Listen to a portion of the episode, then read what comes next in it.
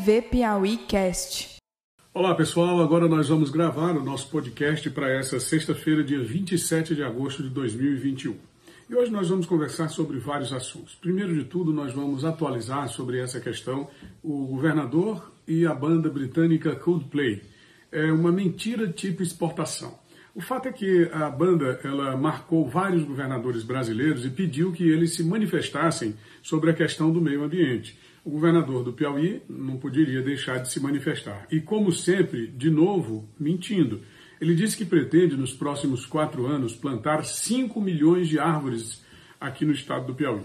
A primeira mentira é que nos próximos quatro anos ele não será mais governador do estado do Piauí. Seu mandato termina em dezembro do ano que vem, 2022 ninguém garante que ele continuará fazendo, é, continuará à frente dos destinos do Estado, porque ninguém garante que ele vai conseguir eleger o seu sucessor. Portanto, é, é mentira por cima de mentira, é, são absurdos é, que registram a manifestação do governador.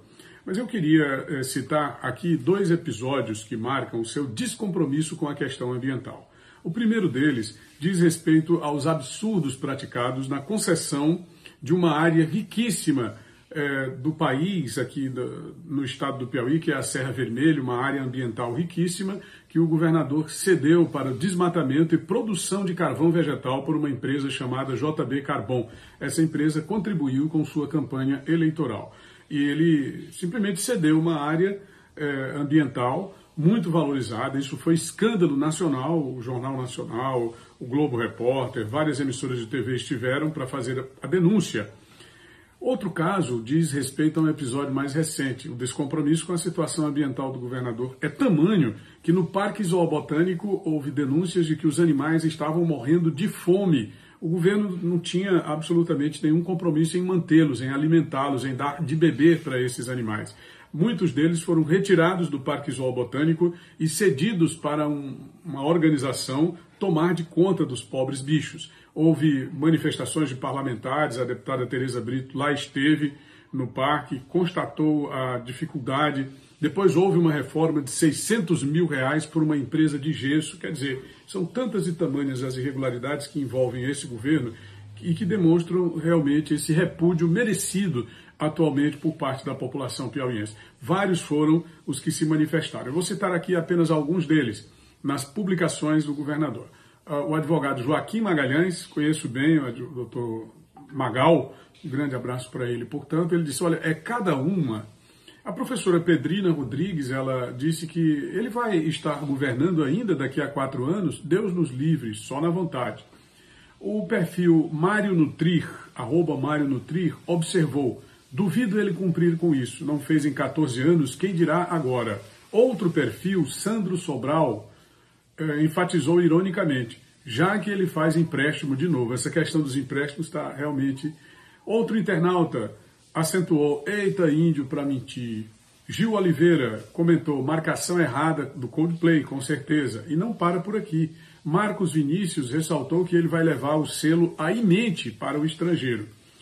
Altemira Alves comentou que o governador não fez durante esse tempo todo, vai fazer agora? Quem acredita? E Jonas Oliveira, é já que o índio pede mais um empréstimo milionário. E assim vai, são todas as manifestações nesse sentido, nessa direção.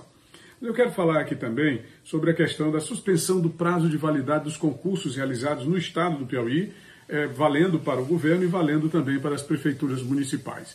O governo determinou a suspensão tempo indeterminado, alegando a pandemia da Covid-19 ele, com isso, não vai precisar convocar os aprovados no concurso da Polícia Civil e não vai precisar também realizar o concurso da Polícia Militar, que o seu candidato a governador se comprometeu em encontro recente com policiais militares. O outro fato lamentável é que já existem muitos piauienses e coestaduanos, né, pessoas de outros estados que vieram fazer concursos aqui, tanto no governo do estado e nas prefeituras municipais. Eu cito aqui o caso de Coivaras, a 70 quilômetros de Teresina, que aguardam convocação há pelo menos dois anos e meio e não tem nem promessa dos senhores prefeitos municipais e nem do governo do estado. Agora, com esse decreto, não precisa mais prometer nada, está né? Tá definido, por tempo indeterminado não serão convocados. E eu finalizo o nosso podcast de hoje tratando sobre a manifestação do secretário de Fazenda, Rafael Fonteles, quando ele diz que vai judicializar, se necessário, os empréstimos para o Estado do Piauí. Eu quero lembrar que ele já vem fazendo isso. Já vem fazendo isso há muito tempo. Olha, o empréstimo Finisa foi considerado desvio de 270 milhões de reais. Mesmo assim, houve a liberação pelo ministro, pelo ministro Edson Fachin, do Supremo Tribunal Federal. Sempre alguém no Supremo Tribunal Federal. Depois, a segunda fase daquele mesmo empréstimo, de 2017 2018, foi o ministro, hoje ministro eh, Cássio Nunes Marques, que na época era do TRF-1, Tribunal Regional Federal da Primeira Região. E agora ele conseguiu a autorização do ministro Dias Toffoli para liberar esse novo empréstimo de 800 milhões de reais junto ao Banco do Brasil, a quem o senhor Rafael Fonteles acusa uma alta autoridade do Piauí de querer prejudicar esse empréstimo. É uma falácia, porque na verdade o que acontece é que, no primeiro momento, o governo federal, através das suas comissões competentes, ele faz a liberação do pedido, não é? da tramitação do pedido. E no segundo momento ele se manifesta dizendo que o Estado não tem a condição adequada para financiar, não tem a capacidade de endividamento e de pagamento. O que é que eles fizeram? Eles pegaram a autorização para a tramitação processual do empréstimo e disseram que tinha sido autorizado o empréstimo. Aí depois alegam que alguém tentou prejudicar o empréstimo. É preciso que a gente apure direitinho e faça o trabalho, o dever de casa, para não ficar confiando apenas nesse jornalismo fajuto e declaratório aqui do estado do Piauí, onde o que essas pessoas estão no governo, é o que elas dizem é como se fosse a mais pura expressão da verdade e nem sempre isso acontece.